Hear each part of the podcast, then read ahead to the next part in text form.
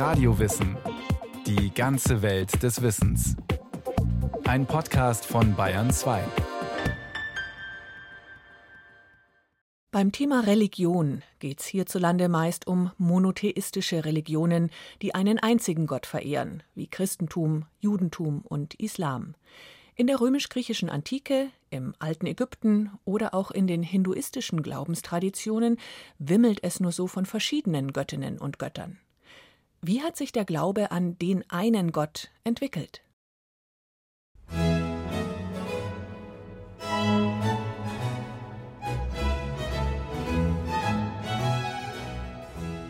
Heiter ging es zu im Götterhimmel der Antike. Man denke nur an den kindlich verschmitzten Knaben Eros, der bei den Römern Amor hieß. Mit seinen goldenen und bleiernen Pfeilspitzen entschied er über Glück und Unglück in der Liebe. Auch Dionysos, der römische Bacchus, war kein Gott der Traurigkeit. Mit Musik, Tanz und Wein versetzte er die Menschen in Ekstase. An Brutalität mangelte es der Götterwelt allerdings auch nicht. Göttervater Zeus konnte äußerst zornig werden, wobei er Blitze und Donner zur Erde schleuderte. Und Hera, seine eifer- und rachsüchtige Gattin, zeigte sich überaus erfinderisch, wenn sie jemandem Schaden zufügen wollte. Mal fröhlich, mal grausam. Die Göttinnen und Götter der Antike hatten menschliche Züge. Gerade das machte sie so beliebt.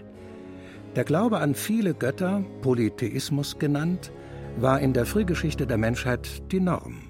Wie anders sollten sich die Menschen die Welt und ihre Naturerscheinungen erklären? Auch existenzielle Fragen, die durch Krankheit, Tod und Leid hervorgerufen wurden, verlangten nach Antworten.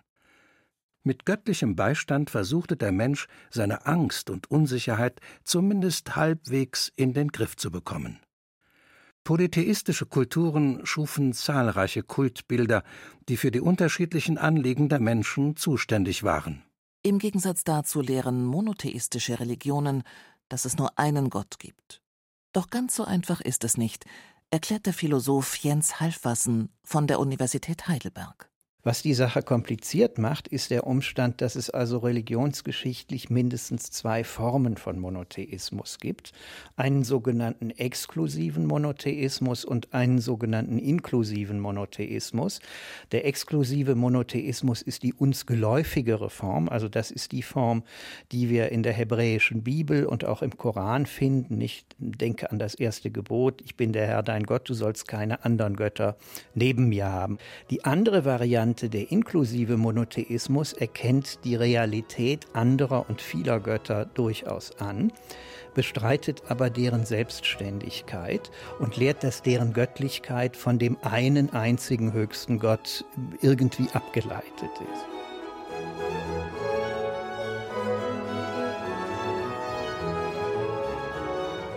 Die Götter des Polytheismus waren greifbar, sichtbar und im Diesseits angesiedelt.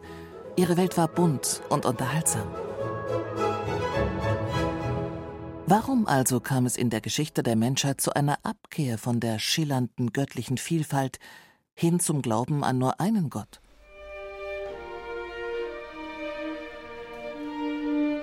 Zumal dieser ja nicht gerade pure Lebensfreude vermittelte, sondern schnell verstimmt, oft beleidigt und ziemlich eifersüchtig war. Das gilt jedenfalls für den Gott der Bibel, der unter dem Namen Jahwe in Erscheinung trat, oder so ähnlich.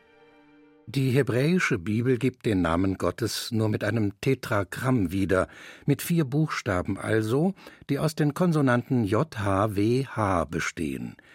Die genaue Aussprache lässt sich nicht mehr rekonstruieren, da die hebräische Schrift keine Vokale kennt. Außerdem wurde der Gottesname später als so heilig angesehen, dass er von den Juden nicht mehr ausgesprochen werden durfte. Im alten Israel war auch Jahwe nur einer von vielen Göttern gewesen, ein Kriegsgott vielleicht oder ein Wettergott. Später wurde er zu einer Art Stammesgott. Auf manchen Darstellungen ist er in Gesellschaft der Fruchtbarkeitsgöttin Aschera zu sehen. Seine erstaunliche Karriere zum einen, zum einzigen Gott gelang nicht von heute auf morgen. Und die Israeliten waren keineswegs die ersten, die monotheistische Ideen entwickelten. Es gibt innerhalb des Polytheismus, also vor allem in der ägyptischen Theologie, eigentlich von Anfang an, seit dem dritten Jahrtausend vor Christus, die Vorstellung, dass alle Götter aus einem einzigen Urgott, Atom, das ist der Unendliche, äh, hervorgegangen seien. Das ist sozusagen ein Punkt, wo der Monotheismus ansetzen kann. Verwandte Vorstellungen haben wir im alten Mesopotamien, also bei den Sumerern und dann später bei den Babyloniern und bei den Assyrern. Im 13. Jahrhundert vor Christus löste der Pharao Echnaton eine religiöse Revolution aus, indem er die Verehrung der vielen ägyptischen Götter abschaffte. Einzig dem Sonnengott Aton sollte noch gehuldigt werden. Schon bald nach Echnatons Tod war die monotheistische Phase Ägyptens wieder vorbei. Was machte der Gott Israels anders oder besser? Dazu der Theologe, Philosoph und Publizist Eckhard Nordhofen. Der große Durchbruch besteht nicht darin, dass ich jetzt alle Götter nur wegschaffe und nur einen einzigen gelten lasse, sondern der große Durchbruch besteht in dem neuen Gegenüber von Kosmos und Gott. Das heißt also, dieser Gott des alten Israel ist kein Teil des Kosmos mehr, sondern er ist sein Schöpfer. Ja, er ist das große Gegenüber und das ist, das ist wirklich neu.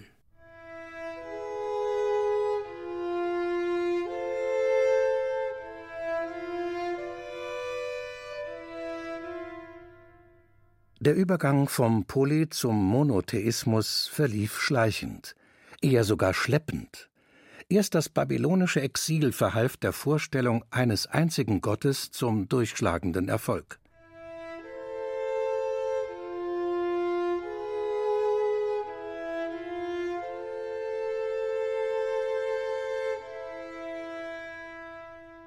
Dafür gab es gleich mehrere Gründe. 587 vor Christus hatte der babylonische König Nebukadnezar Jerusalem besiegt und einen großen Teil der Judäer verschleppt. An den Flüssen Babylons ging es ihnen nicht gerade schlecht. Viele der Deportierten gehörten zur gebildeten Oberschicht und kamen auch im Exil zu Ansehen. Fernab der Heimat sahen sich die Judäer allerdings mit der Gretchenfrage konfrontiert. Wie hältst du's mit der Religion? Mit den Göttern der Babylonier mochten sich die Judäer nicht anfreunden. Das lag offensichtlich auch an den seltsam anmutenden Ritualen, mit denen die von Menschenhand geschaffenen Kultbilder ihrer Bestimmung übergeben wurden. Da macht sich der Prophet Jesaja, der macht sich lustig über die Dummheit dieser Leute, die sich einen Gott aus Holz, aus Stein, aus was auch immer selber verfertigen und kaum, dass sie ihre Werkzeuge weggelegt haben, dann vor ihm niederfallen und sprechen, rette mich, du bist mein Gott. Kaum zu glauben. Fast zur selben Zeit stellt in Griechenland der Philosoph Xenophanes den Götterkult seiner Landsleute ebenfalls in Frage. Mit beißendem Spott, ähnlich wie Jesaja. Offensichtlich gab es in beiden polytheistischen Kulturen aufklärerische Strömungen, die den Götterhimmel verschlanken wollten.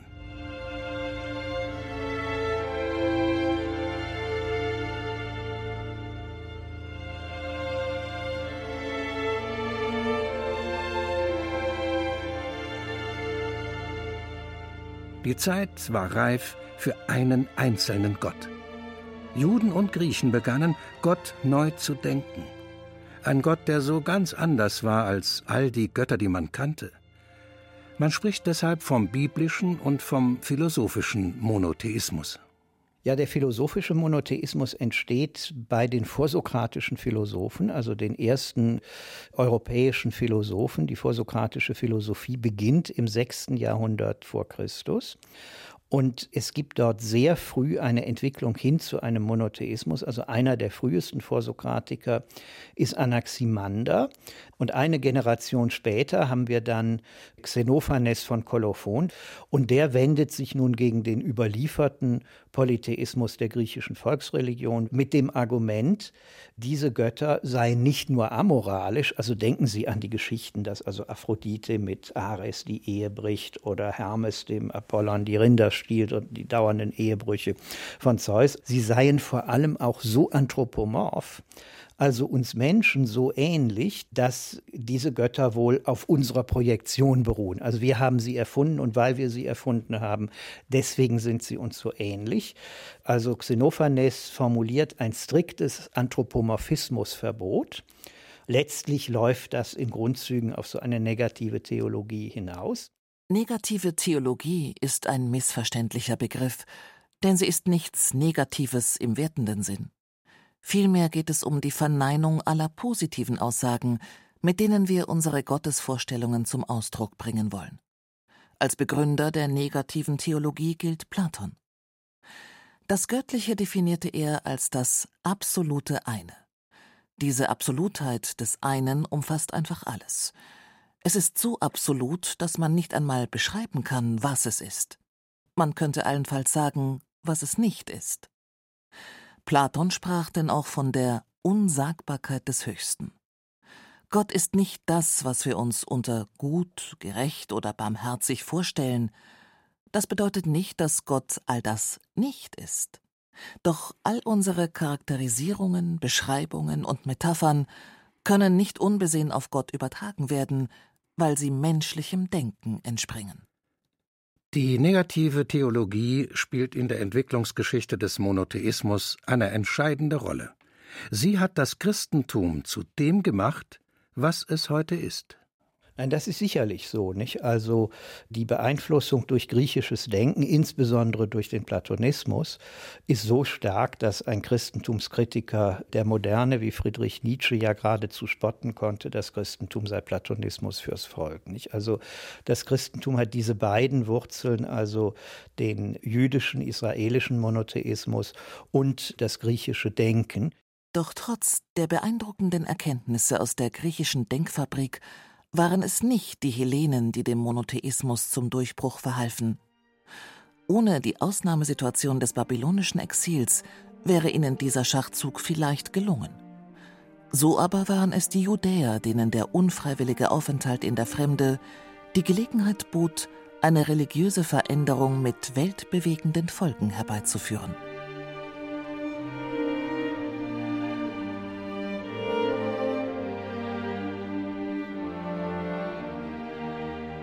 Der Bilderkult in Babylon hatte den Judäern die Augen geöffnet. Aus der Distanz fiel es ihnen nun leichter, auch die Verehrung ihrer eigenen Götzenbilder im Lande Kanaan kritisch zu hinterfragen. Die monotheistische Theologie eignete sich hervorragend dafür, ein kulturelles Alleinstellungsmerkmal zu entwickeln. In einer vielbeachteten Untersuchung fand Eckhard Nordhofen heraus, dass der Durchbruch vom Polytheismus zum Monotheismus nur durch einen Medienwechsel gelingen konnte. Wenn ich einen Kult abschaffen will und kritisieren will, dann muss ich was Besseres an die Stelle setzen. Dann brauche ich ein Substitutionsmedium. Da muss ich dieses alte Göttermedium, das Kultbild, durch etwas anderes ersetzen. Nichts eignete sich dafür besser als das vergleichsweise junge Medium der alphabetischen Schrift. Und Israel erkannte sehr schnell, dass die Schrift etwas kann, wozu das Kultbild nicht taugt. Sie ist unverwechselbar. Wörter und Begriffe haben eine Bedeutung, aber sie sind nicht das, was sie bezeichnen. Das Wort Gott verweist auf Gott, aber es kann niemals mit Gott selbst verwechselt werden. Ohne die Schrift gäbe es den Monotheismus nicht, davon ist Eckhard Nordhofen überzeugt. Und tatsächlich entstanden noch während der Exilzeit und danach viele biblische Texte, die wir vor allem aus den fünf Büchern Mose kennen, dem sogenannten Pentateuch. Die Schreiber waren intellektuelle Heimatvertriebene, die eine vollständige Geschichte Israels und Judas von den Anfängen unter Mose bis zum babylonischen Exil verfassten, natürlich so, dass der rote Faden der Erzählung nie verloren geht, und der heißt Jahwe allein. Auch mündlich überlieferte Narrative, Ursprungsmythen wie die Geschichte von der Sintflut wurden nun verschriftlicht und aus monotheistischer Sicht neu gedeutet. Mit Hilfe dieser Theologie schafften es die Verfechter der Ein-Gott-Bewegung auch, Katastrophen zu erklären. Der Grund für die Zerstörung Jerusalems und das Exil wurde mit der Sünde, insbesondere dem Götzendienst, in Verbindung gebracht. So bekam das Leid einen Sinn. Ihre Erzählung war so geschickt konstruiert, dass sie wie eine Offenbarung des unsichtbaren Gottes aussah. Dieser Gott schrieb sogar selbst mit seinem Finger die zehn Gebote auf steinerne Tafeln. Wen wundert es da, dass das neue Medium zur heiligen Schrift wurde?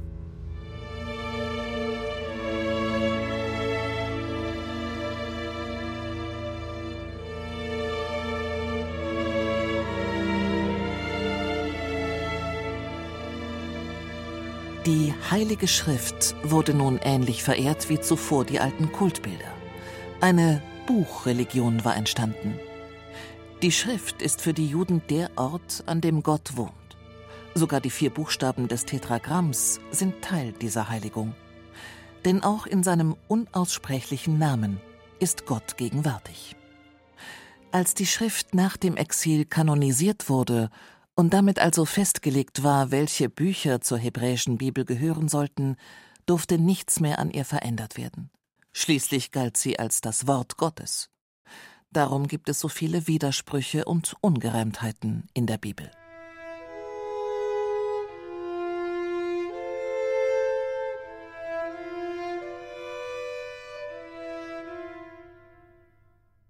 Eigentlich überrascht es, dass es nicht die Griechen waren, die den Vorteil der Buchstabenschrift für ihre monotheistischen Tendenzen zu nutzen wussten. Schließlich hatten sie dieses Medium perfektioniert und das erste Alphabet erfunden, das auch Vokale enthält. Damit konnte jeder Laut der menschlichen Sprache exakt festgehalten werden. Doch genau deswegen war das Griechische als Kultsprache ungeeignet, meint Eckhard Nordhofen. Es war zur Alltagssprache geworden. Ganz anders das Hebräische, zum Zeitpunkt der monotheistischen Wende war die Umgangssprache bereits aramäisch.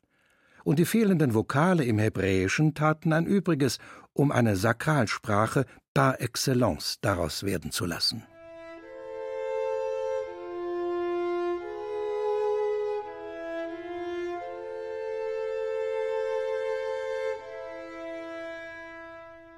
Wer im Besitz eines heiligen Buches ist, kann leicht zu der Überzeugung gelangen, die allein selig machende Wahrheit zu kennen. Darin liegt die große Gefahr des Monotheismus. In den 1990er Jahren sorgte der Ägyptologe Jan Assmann für Aufregung mit der These, dass religiös motivierte Gewalt eine Folge des monotheistischen Glaubens sei. Eine Aussage, die er längst relativiert hat. Doch es bleibt die Frage, wie die drei großen monotheistischen Religionen Judentum, Christentum und Islam in einen echten Dialog treten können. Und hier kommt wieder die negative Theologie ins Spiel. Da sie keine Aussage über das Göttliche zulässt und auch keine Dogmen akzeptiert, wäre sie dazu geeignet, die Widersprüche und Spaltungen zwischen den Religionen zu glätten. Denn wenn das Göttliche nicht erkannt, benannt und definiert werden kann, lässt sich nur schwer darüber streiten.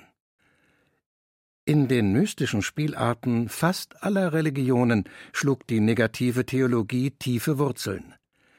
Der Philosoph Jens Halfwassen weist deshalb mit Nachdruck auf das versöhnende und verbindende Potenzial der Mystik hin. Also jedem, der sich mit Religionsgeschichte beschäftigt, ist eigentlich auffällig, dass der Kern der mystischen Erfahrung quer durch Zeiten und Kulturen sehr große Übereinstimmungen aufweist. Und die großen Mystiker haben eigentlich immer Wert darum gelegt, dass die Einheit Gottes und die Einswerdung mit Gott, um die es ihnen geht, etwas ist, das alle konfessionellen Unterschiede transzendiert.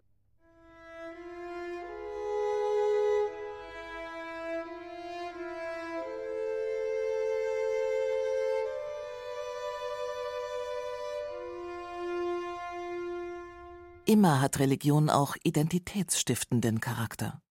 Ein religiöser Kult, der abseits des Mainstreams gepflegt wird, erregt Aufsehen. Und vor allem in der Fremde verbindet er seine Anhänger untereinander wie Kitt. Der Schriftkult verbreitete sich durch jüdische Siedlungen und Synagogen im gesamten Mittelmeerraum. Viele Nichtjuden ließen sich davon faszinieren und übernahmen die monotheistische Gottesidee. Schon ab 250 vor Christus entstand die Septuaginta, die griechische Übersetzung des Pentateuchs.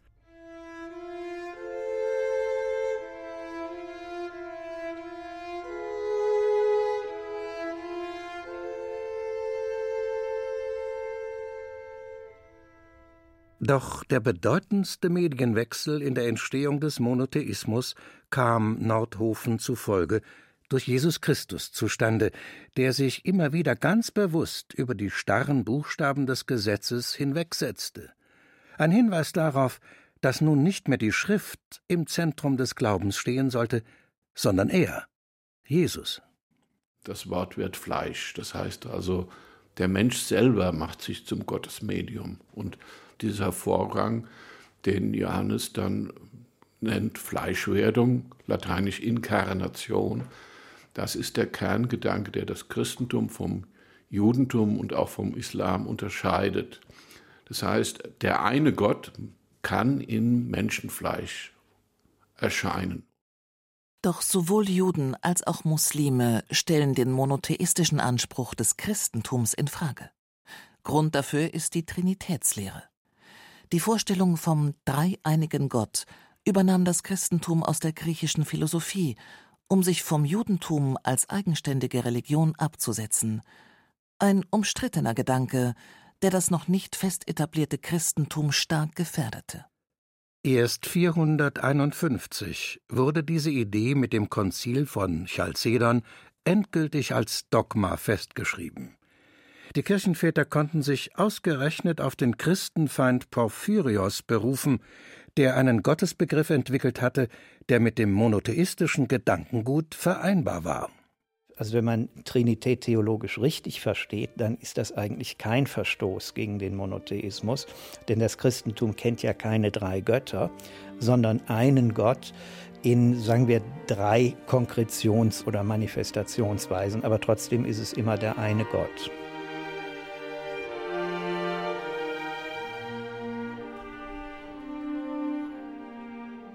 Religion ist gewachsen. Auch der Monotheismus ist nicht vom Himmel gefallen, sondern hat sich im Laufe der Zeit entwickelt. Und vielleicht ist dieser Prozess noch nicht ganz abgeschlossen. Eckhard Nordhofen glaubt gar an die anarchische Kraft des Monotheismus. Anarchie heißt, ich stehe auf gegen das Herrschende, gegen das Bestehende. Und der Monotheismus ist der Glaube daran, dass der Ist-Zustand nicht alles ist, sondern dass man da was ändern kann und dass das ein Raum ist, der geöffnet ist.